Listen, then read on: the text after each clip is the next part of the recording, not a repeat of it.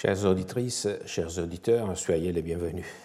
L'origine, celui qui cherche à comprendre le passé est attiré par les origines, parfois dangereusement attiré. L'origine a tendance à affecter tout le reste. Un juriste romain, euh, Gaius, disait que de toutes les parties dont une chose est constituée, le commencement est la plus puissante. Les philosophes grecs en étaient obsédés. Pour eux, le principe, l'arché, est ce qui commence, mais également ce qui commande. Les astrophysiciens en quête du Big Bang en sont les successeurs. Qu'il y ait un fil, presque un destin, qui lierait les événements postérieurs au tout premier, ce n'est pas forcément le cas en histoire. Euh, je ne me lasse pas de dénoncer le risque de cette linéarité, de ce déterminisme même en, euh, mais en, suis-je euh, moi-même à l'abri? Au fond, tout mon cours de cette année pourrait être considéré comme un hommage aux origines. Euh, si nous nous tournons vers le passé de l'équité et de la justice, c'est parce que nous considérons la pensée ancienne sur l'équitas comme un avant qui influence en quelque sorte la pensée moderne qui lui succède. D'où vient cet engouement pour les origines? Il répond d'abord à un désir d'ordre dont je ne sous-estime pas l'importance, précisément parce que l'historiographie est un récit. Comme dans tout récit, il nous faut un point de départ et d'arrivée, une référence pour ne pas nous égarer notre fil d'Ariane mais il y a des sujets historiques pour lesquels le problème des origines prend une valeur toute particulière. Et c'est notamment le cas quand on étudie les rôles de l'équitas dans l'histoire romaine de la justice. Car les historiens répètent volontiers que l'équitas constituerait une valeur typiquement romaine. Une valeur typiquement romaine. C'est comme si dans la culture et l'action des Romains, il y avait des plantes autochtones résistantes à toute interférence et mélange d'autres cultures. Et l'équitas en serait l'une des plus vieilles et sans cesse fleurissantes. Une idée discutable, me semble-t-il, notamment dans le domaine de la justice, qui est par définition un champ ouvert au contact. C'est la fonction de la justice de régler les contacts. Il suffit de penser, le nom évocateur lui aussi, au droit des gens. Le droit est de fait donc un domaine qui a été, tous les reconnaissent, très influencé par les idées reçues de la philosophie et de la rhétorique grecque et hellénistique et aussi de la pratique euh, étrangère par rapport euh, euh, Rome. Cette idée de l'autochtonie de l'équitas, il ne faut quand même pas l'écarter totalement. Il faut plutôt la refaçonner en se demandant quelle influence la pensée grecque a eue sur les idées romaines. Pour faire cela, il serait effectivement fort utile de connaître les commencements de l'équitas à Rome, pour ensuite pouvoir les comparer avec ses inflexions, euh, voire ses transformations postérieure. Nous voilà donc ramener une question d'origine sous une autre forme. Mais l'un des problèmes des historiens aux prises avec le début de quelque chose réside dans le choix de ce début. Car le passé est un objet qui n'est pas donné au préalable. Il prend sa forme grâce à notre regard rétrospectif. Donc, choisir les origines est l'un des actes les plus décisifs par lesquels nous façonnons nos objets de recherche. Parfois, c'est l'étymologie qui nous offre un point de départ. Nous l'avons utilisé, nous aussi, en cherchant l'origine de ecum dans sa racine, qui la relie, la sépare d'autres mots. Euh, très souvent, la flèche qui nous oriente vers l'endroit où chercher l'origine, c'est le temps. Quel est donc le plus ancien témoignage concernant l'équitas? Ça semblerait être la question la plus raisonnable. Mais cette question risque d'entraîner des confusions, elle aussi, plus que d'éclairer, car même si l'écriture à Rome, surtout dans le domaine juridique, fut pratiquée depuis des époques très reculées, on pourrait dire depuis les origines de la cité, des témoignages, à peu d'exceptions près, n'en ont survécu qu'à partir du IIIe siècle avant Jésus-Christ. Cela veut dire que le début de notre documentation ne coïncide pas avec les débuts du droit romain et du concept d'équité, qu'on n'arrive donc jamais à saisir dans son état de naissance, ou si vous préférez, à l'état pur. Cela dit, quel est le premier témoignage, non pas absolu, mais qui nous est parvenu de l'équitas? Il ne s'agit pas d'un test juridique ou littéraire, mais d'un objet, une tasse, ce pocolum, ce gobelet à boire, à décor peint, estampé en céramique vernissée noire, que vous voyez ici. Mais s'il est conservé au British Museum, il est issu d'un contexte funéraire de Vulci, une antique cité étrusque qui se trouve aujourd'hui dans le territoire de Montalto di Castro, dans le nord du Latium. Sur le fond du gobelet est peinte une bande végétale continue de couleur crème au centre, quatre rosettes incomplètement estampées. Une inscription peinte indique Aesesiae, pocolum. Si pocolum veut dire gobelet, le nom Essesia n'est pas connu autrement. Certains pensent qu'il s'agit du nom du propriétaire de la coupe ou qu'il fait référence au peuple d'Ézèque equi en latin, un peuple italique du nord-est du Latium antique. Mais il est plus probable que Aesesia soit le nom de la divinité à qui le gobelet a été consacré. Car, même si cela demeure une hypothèse, mais on connaît un certain nombre de pocula deorum tout à fait similaires des petits vases qui se diffusent à partir du IIIe siècle avant Jésus-Christ, et c'est aussi la date de notre tasse, et qui portent normalement l'inscription peinte Pocolum, suivent du nom du dieu au génitif. C'est donc une vase à boire, probablement conçue du point de vue de la divinité qui reçoit l'offrande, la libation, donc celle qui va boire dans ce gobelet. Ces vases sont des productions romaines, mais, ils ont été retrouvés dans des contextes variés où ils ont sans doute été amenés par des particuliers comme offrande. Un pocolum dédié à Concordia, la Concorde, a été trouvé à Théâtre, un autre offert à Fortuna, provient peut-être des environs d'Otrante. On trouve des pocolas dédiés aussi à Mercure et à voluptas, la volupté.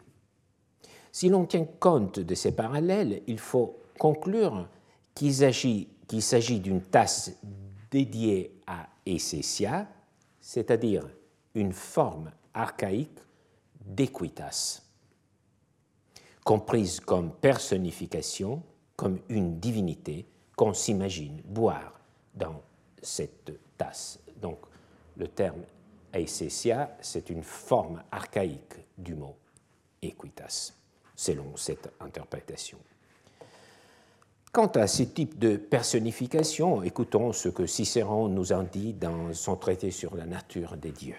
Les plus grands sages de la Grèce et nos ancêtres ont donné corps et nom à plusieurs natures divines, et cela non sans raison, à cause des nombreux bienfaits de ses forces, car tout ce qui apportait une utilité importante au genre humain, il pensait que cela ne pouvait avoir lieu sans la sollicitude divine envers les hommes. Parfois, la chose même à laquelle réside une certaine jouissance est appelée par un nom qui prend valeur de Dieu, comme, par exemple, Fides.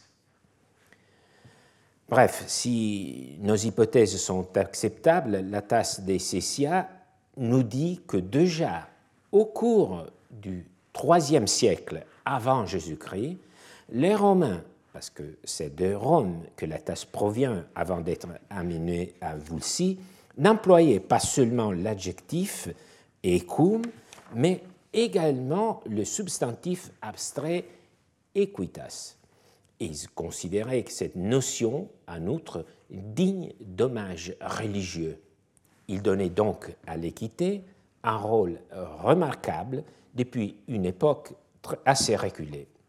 Pour rendre à cette pièce de céramique vernissée toute son importance, il faut prendre en compte qu'en revanche, dans les sources littéraires, le substantif n'est attesté que deux siècles plus tard, dans la rhétorique Arrhenius et les traités de Cicéron.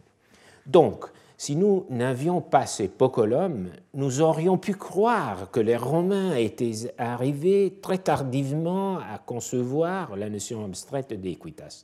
Peut-être seulement, on aurait pu croire, à la fin de la République et sous l'influence des idées grecques. Avant de poursuivre dans l'analyse, permettez-moi de faire un rapprochement à la fois esthétique et lexical entre le pocolum et ses fossiles, qui a été nommé Pocolysphinctes pocolum par un paléontologue du XIXe siècle qui évidemment connaissait à la fois les formes et son latin. Nous tournons maintenant vers les sources littéraires plus anciennes, un siècle presque après la date de la tasse, dans les textes juridiques et dans les textes littéraires, pour voir quel était l'emploi qu'on faisait du mot. Si j'ai été suffisamment clair jusqu'ici, vous aurez compris que dans les sources du deuxième siècle, nous n'allons pas retrouver le mot equitas, mais seulement l'adjectif. Mais justement, il faut garder à l'esprit notre tasse d'Essessia. J'ai failli dire, il faut la garder à nos lèvres. Elle nous rappelle que même si pendant quelques décennies le mot equitas disparaît des sources que nous possédons, les Romains de l'époque de Plaute connaissaient déjà depuis au moins un siècle la notion abstraite. Je le souligne à nouveau car cela donne plus de cohérence aux occurrences éparses que nous allons lire. En d'autres termes, lorsque les chercheurs attribuent, attribuent, comme ils le font souvent, une grande place au rôle que Cicéron aurait joué dans l'élaboration de l'Equitas au premier siècle avant Jésus-Christ, ce n'est pas faux, il a sûrement joué un rôle, mais il y a aussi un risque de confondre la condition lacunaire de notre documentation antérieure avec des phénomènes historiques. Donc, comprendre le manque de euh, documents comme un manque d'élaboration contemporaine, ce qui n'est pas le cas. Et la tasse, même si ce n'est qu'une trace, mais la, tasse et le nom qu'elle porte euh, nous renseignent euh, assez euh, brillamment sur la présence de cette notion même dans le troisième, au troisième siècle avant Jésus-Christ, donc bien avant Cicéron. Commençons donc par quelques sources juridiques connues euh, et qui date du deuxième siècle. Ecum, dans la forme archaïque aequum, apparaît déjà dans une position conceptuelle saillante dans deux des plus anciens Senatus Consultes, donc les décrets du, Sénat, conservés par voie épigraphique. D'abord, dans le Senatus Consulte de, concernant le bacchanal, des bacchanalibus de 186 avant Jésus-Christ, qui interdisait les associations organisées pour célébrer le culte du dieu Bacchus, perçu comme un élément dangereux pour la cohésion politique religieuse de Rome. Nous dirions aujourd'hui que cette norme interdit des rassemblements.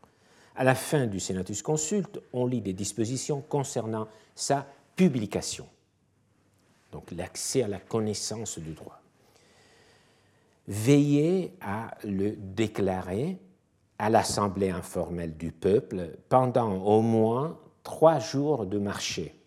Pour que vous connaissiez l'opinion du Sénat, son opinion est la suivante.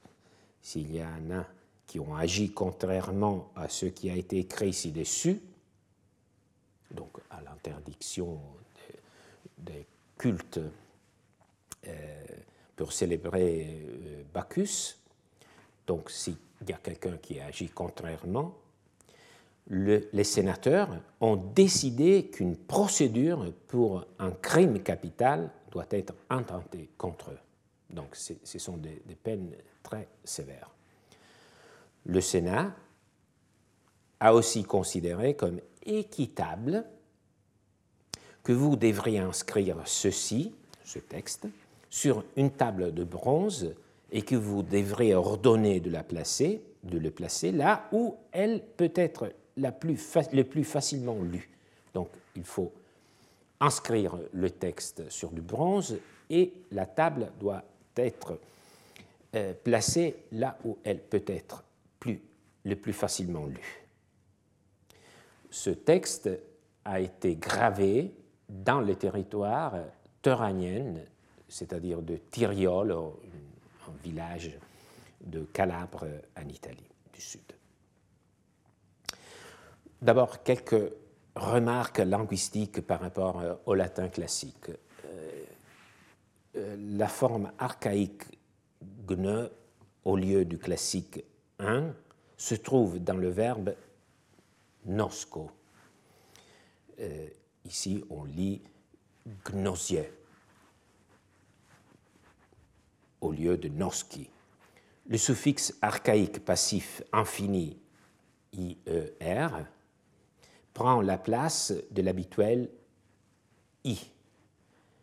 Et figé, nous le lisons dans le, texte, euh, prend la place, euh, nous, attendrons euh, de lire Fiji, et Gnosieux, que j'ai déjà lu, prend la place de Noski.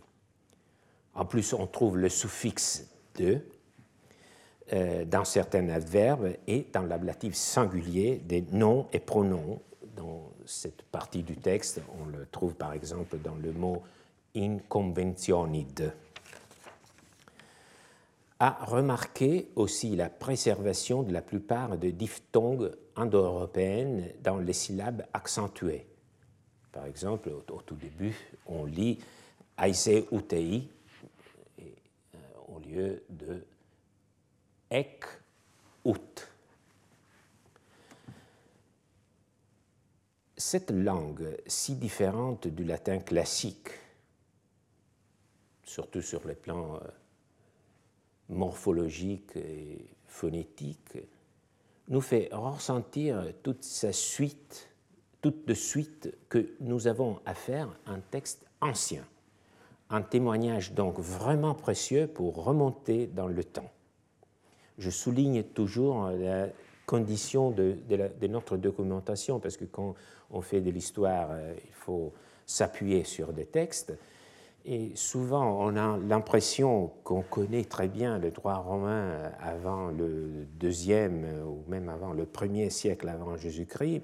Mais ce n'est pas le cas parce que les témoignages euh, écrit pour nous commence vraiment au deuxième, euh, à la fin du troisième, euh, deuxième siècle avant Jésus-Christ.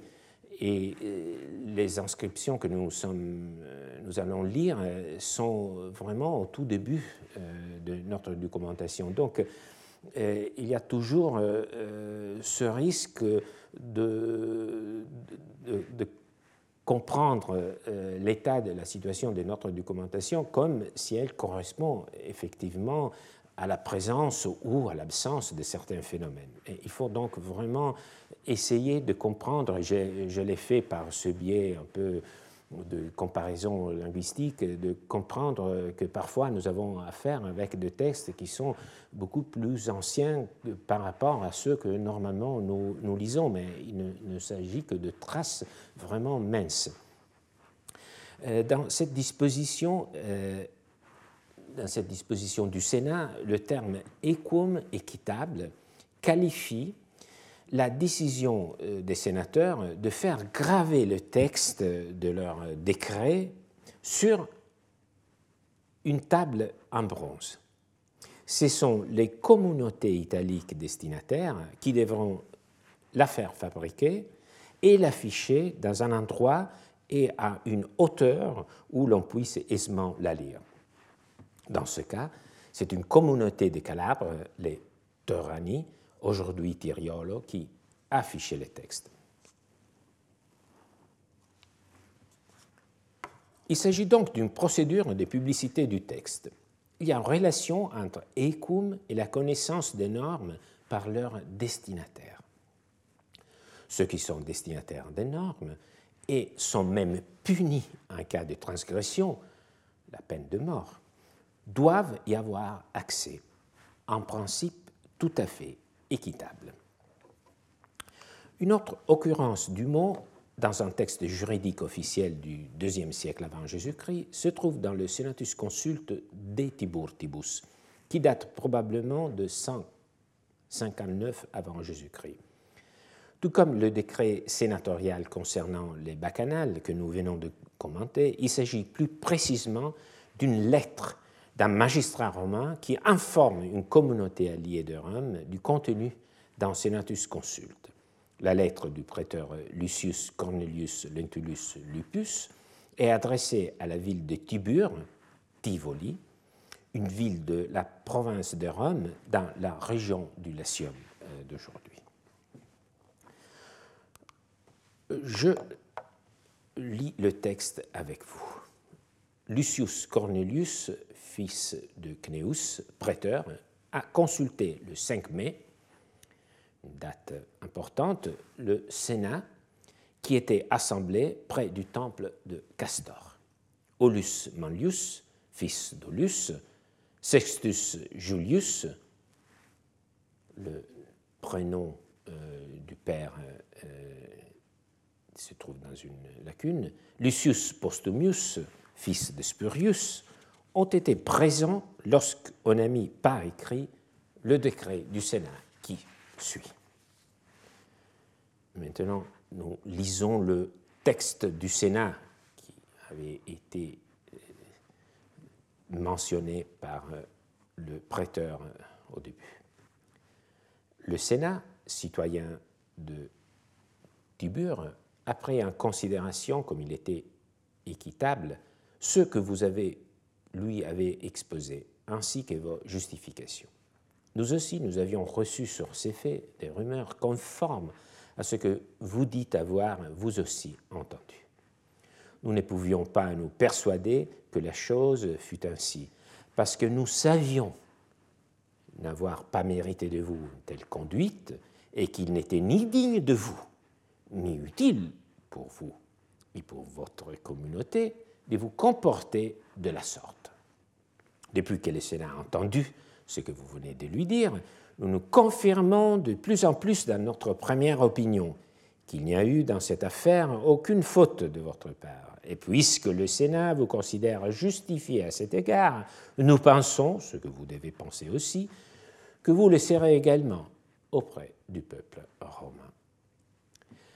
C'est un texte mystérieux, plein d'une sombre suggestion, mêlant langage diplomatique à d'effrayantes menaces. Tout ce que nous savons de l'épisode est tiré du texte lui-même. Il n'y a pas d'autre source qui éclaire le contexte. Nous sommes au milieu du deuxième siècle avant Jésus-Christ, probablement en 159. À Rome, sur le forum, près du temple de Castor, un magistrat romain fait entrer devant les sénateurs les ambassadeurs envoyés par la ville de Tivoli, une ville latine à une trentaine de kilomètres de Rome. Formellement, il s'agit, cette ville est un État indépendant et allié de Rome. Dans le fait, ce n'est déjà qu'une ville satellite. Tout l'enjeu du document est dans cette disproportion. Rome, à cette époque, a déjà vaincu les Carthaginois et elle est en train de conquérir la Grèce. Les envoyés de Tibur doivent ressentir tous les dangers de se trouver si près du centre politique de la ville la plus puissante du monde méditerranéen. Le vrai pouvoir, il ne convient jamais de trop s'en approcher, comme de la bouche d'un volcan. Pire encore, les ambassadeurs viennent s'excuser. Situation très inconfortable. Des rumeurs s'étaient répandues à propos du comportement de la ville de Tivoli, dont l'attitude aurait été peu favorable aux Romains. Nous ne savons pas de quoi il s'agissait précisément. Peut-être qu'ils s'étaient montrés trop amicaux envers une des populations italiques en conflit avec Rome, ou qu'ils avaient commis quelques autres faux pas. Les sénateurs romains répondent aux ambassadeurs que les justifications qu'ils ont apportées sont suffisantes, mais ajoutent qu'ils n'avaient jamais pu croire que Tivoli s'était souillé d'une faute aussi grave, qui aurait été vraiment peu utile, c'est-à-dire désastreuse, pour chacun d'eux personnellement et pour la ville tout entière. Dès qu'il les pardonne, il les menace donc. Le Sénat sur un mode agressif-passif, emploie un expédient rhétorique, la prétérition. Dire quelque chose tout en faisant semblant de ne pas la dire. Les habitants de Tivoli doivent savoir que s'ils se comportent mal à l'avenir, ils le regretteront cruellement. Dans ce cadre, Ecum qualifie la démarche du Sénat qui consiste à écouter les justifications des ambassadeurs. Compte tenu du fait qu'ils devaient se disculper des soupçons pesant sur leur ville, nous pouvons considérer, ce n'est pas tout à fait le cas parce qu'il s'agit quand même d'une euh, assemblée politique, mais nous pouvons considérer cette séance presque comme un procès. La ville de Tivoli est sous accusation et quand il y a une accusation, il est équitable d'entendre la défense de l'inculpé.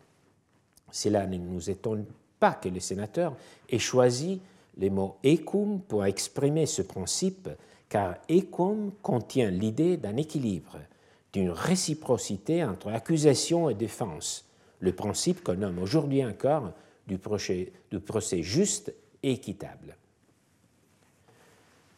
Deux autres euh, textes témoignent de la pénétration du mot ecum dans le lexique juridique officiel au IIe siècle avant Jésus-Christ, donc avant l'époque de Cicéron. Il s'agit d'un arbitrage rendu à Rome en 117 avant Jésus-Christ par deux magistrats nommés Quintus et Marcus Minucius à la suite d'une enquête de terrain dans la Ligurie génoise ce document, euh, on l'appelle la Sententia Minuciorum.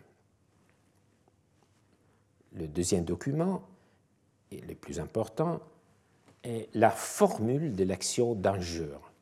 Nous la connaissons en traduction grecque par une inscription retrouvée à Magnésie en Asie mineure datant du milieu du deuxième siècle avant Jésus-Christ. Elle contient les instructions pour un arbitrage international fondé sur une formule contenant la clause osol an kalon kai dikaion fainetai diatemesasto qu'on peut convertir en latin par quantum bonum et ecum parebit estimanto, qui est caractéristique, c'est une formule, locution caractéristique de la formule de l'actio injuriarum, l'action d'injure, qui euh, avait été créée par le prêteur romain, et dont la, fonction de, cette locution est essentiellement estimatoire dans le contexte. Alors, je me borne ici à souligner que le mot correspondant à ecum, dans cette formule euh, que nous lisons ici, est dikaion, le mot qui exprime en grec l'idée même de justice selon le droit. Il ne s'agit pas du mot épiekes, cela mériterait d'être creusé, j'y reviendrai peut-être dans une autre séance. Dressons pour l'instant un bilan. Malgré une faible disponibilité des sources juridiques pour l'époque précicéronienne, le fait que l'expression ecum se trouve dans ces quatre documents que je viens de commenter avec vous, et toujours avec des significations précises. Je le souligne, il ne s'agit pas d'occurrences, euh, disons, euh, sans un rôle euh, précis dans le texte juridique. Il s'agit presque toujours d'un mot saillant, crucial dans le raisonnement et dans la norme. Donc le fait que cette expression se trouve dans ces quatre documents montre qu'elle était déjà entrée dans le vocabulaire juridique à cette époque. Nous pouvons maintenant nous tourner vers d'autres types de sources, c'est-à-dire la plus ancienne littérature latine contemporaine de ces inscriptions, celle du IIIe et du IIe siècle avant Jésus-Christ, à savoir les comédies de Et de Terence, ainsi que les tragédies d'Ennius et d'Epicurus. Je ne peux certes pas vous en proposer ici un aperçu complet, quelques exemples saillants suffiront. Je choisirai des exemples où la valeur juridique est plus évidente, même s'il s'agit de contextes littéraires. Des faits, le langage juridique et des mises en scène impliquant des situations juridiques étaient fréquents dans le théâtre et la poésie romaine, parfois sérieusement, parfois de façon parodique. Tout leur intérêt réside, quand une notation à propos de la nature euh, de notre documentation, tout leur intérêt réside dans le fait que ce genre de sources montre quelles étaient les idées juridiques les plus répandues, justement, parce qu'il ne s'agit pas de textes euh, techniques, il s'agit de comédies, de tragédies, de textes qu'en public plus ou moins vaste pouvait comprendre. Donc, s'il y a des allusions, des allusions au droit, nous devons euh, sous-entendre qu'elles pouvaient être bien comprises par le public. Et donc, nous avons ici une trace de la diffusion de ce type euh, d'idées et de mots. Ecum exprime avant tout l'idée d'égalité de traitement. C'est un thème qui est bien développé par ce passage de Terence dans la comédie des deux frères, les Adelphes, probablement écrite en 160, donc à peu près quand les ambassadeurs de Tivoli se rendirent au Sénat de Rome pour se disculper. Lisons ce dialogue. Le premier personnage s'appelle Déméa. Il dit Il a été convenu entre nous, c'est toi-même qui l'as proposé, que tu ne t'occuperais pas de mon fils, ni moi du tien. N'est-ce pas vrai? Dis. L'autre mission répond Oui, je n'en déconviens pas. Déméa, alors pourquoi les miens est-il chez toi à boire? Pourquoi le reçois-tu? Pourquoi lui payes-tu maîtresse, mission? N'est-il pas équitable que le droit qui vaut pour toi vers moi, il vaut de même pour moi vers toi? Du moment que je ne m'occupe pas du tien, ne t'occupe pas du mien. Mission réplique, ce que tu dis n'est pas équitable. Non, non, car euh, c'est là un vieux dicton qu'entre amis, tu t'es en commun. Il s'agit de l'un de nombreux passages où les deux frères protagonistes de cette comédie opposent leur point de vue sur l'éducation de leur fils. Doit-elle être permissive ce que soutient Mission, adepte du mos grecorum, de la coutume des grecque doit-elle être répressive? C'est ce que soutient Déméa qui défend les anciennes valeurs romaines. Ce qui est intéressant est que l'équité est ici évoquée pour exprimer le principe de réciprocité, et des parités de traitement. Les deux frères avaient convenu de ne pas s'intéresser à l'éducation de leurs enfants respectifs. Les deux frères avaient convenu de ne pas s'intéresser à l'éducation de, réciproquement de, leurs enfants. Il y avait euh, aussi une question d'adoption entre eux, mais on n'entre pas dans, l'intrigue, mais l'idée évoquée par cet accord est qu'il n'y aurait pas eu de d'intéressement euh, réciproque à l'éducation des deux enfants, parce qu'il y avait des divergences sur, euh, euh, sur comment la, gérer. Déméa parle d'un pactum, un mot juridique, mais son frère, Mission, ne l'a pas respecté, procurant son neveu Tésiphon une maîtresse du vin, toutes sortes de plaisirs. Déméa exprime à ce moment sa plainte contre son frère. N'est-il pas équitable que le droit qui vaut pour toi vers moi, il vaut de même pour moi vers toi? Du moment que je ne m'occupe pas du tien, ne t'occupe pas du mien. Alors, donc, on voit très bien que l'équitable euh, est le principe qui veut que le droit vaille de la même manière pour toutes les parties. Cependant, le texte de Terence introduit également une autre dimension de l'écoum, à savoir qu'il n'est pas considéré comme équitable par Déméa d'empiéter sur ce qui est à autrui. Il, le dit, je ne m'occupe pas du tien, ne t'occupe pas du mien. C'est une allusion subtile, mais non moins perceptible au sum cuique tribuere, la définition de la justice que nous avons, par exemple, euh, euh, vue lors de la première séance dans le texte de Tryphoninus.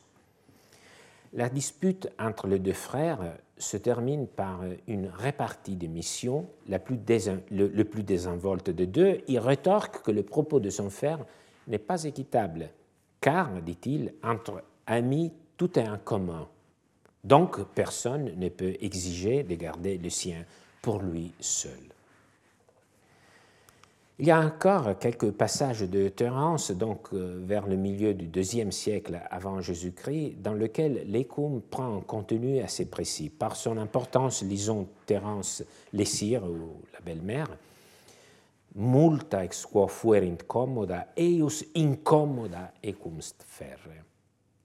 La prostituée Bacchis fait référence au fait qu'après avoir bénéficié des avantages de leur relation, il doit accepter le mariage de son amant avec une autre femme.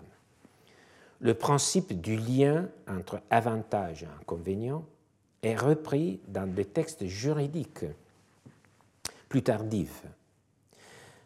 C'est pas seulement qu'il est repris, mais je dirais même que c'est un des principes fondamentaux du raisonnement des juristes romains. L'idée qu'il faut qu'il y ait un équilibre entre avantages et inconvénients. nous pouvons lire un exemple ici dans un texte d'Ulpien. L'équité veut que les fruits de la dot appartiennent au mari. En effet, puisqu'il doit soutenir les charges du mariage, il est équitable qu'il perçoive aussi les fruits. Donc, vous voyez, un équilibre économique. On pourrait continuer dans ce recueil des textes qui montrent non seulement la diffusion du mot comme de la littérature latine du IIe siècle, mais aussi le fait que le poète lui attribue un contenu assez précis. Donc cela veut dire que pour le public, Ecum évoquait des principes assez précis. Donc pour euh, les rappeler, nous avons vu que Ecum fait référence au principe de la connaissance, de l'accès à la connaissance des normes juridiques. On ne peut pas être puni pour une transgression à une norme qu'on ne connaît pas, donc on l'a vu dans le Senatus Consulte de Bacchanal.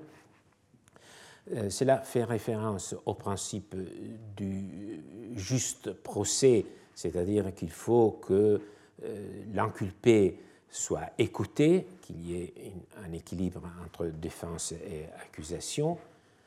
On l'a vu euh, dans euh, la formule des actions d'injure où il exprime une sorte de principe économique d'évaluation. On l'a vu ici à propos de cette idée de réciprocité euh, entre, et d'équilibre entre les avantages et les inconvénients. Et je souligne qu'il s'agit vraiment ici d'un principe fondamental du, droit.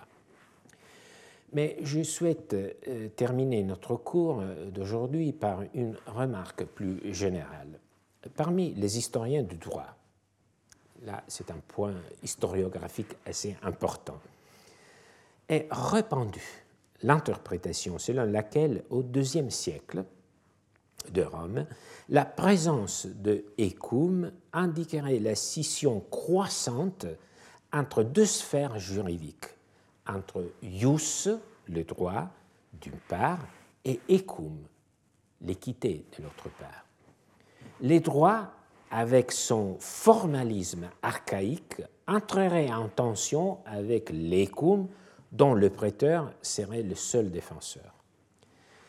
Cette interprétation est simpliste, elle est séduisante parce qu'elle est simpliste, et elle n'est pas étayée par les sources. Pour comprendre qu'il n'y a pas de contraste, mais plutôt une convergence de valeurs entre ecum et tius, il suffit de nous tourner vers ce passage de Plot de la comédie Sticus. C'est un passage burlesque où deux amis sont en train d'établir les règles d'un pari. L'un d'eux dit Celui de nous deux qui ne se conformera pas aux règles sera à l'amende d'un bon verre. L'autre répond Tu as établi un bon droit,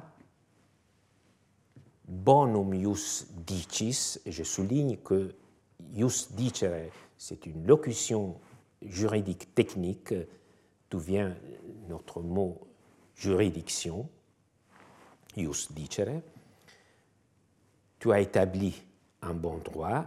Quand quelqu'un demande quelque chose d'équitable, il faut qu'il l'emporte. C'est-à-dire, comme tu as proposé euh, une règle qui est euh, bonne, euh, je l'accepte.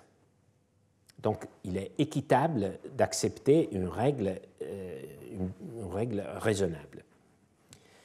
Alors, ce petit passage n'a en soi rien de mémorable ou d'éclatant, sauf qu'il nous montre que dans l'esprit d'un auteur qui écrit pour le grand public en 200 avant Jésus-Christ, il n'y a pas de contraste, mais plutôt une convergence de valeurs entre ecum et tius, évidemment lorsqu'il s'agit d'un bonum ius, bon droit.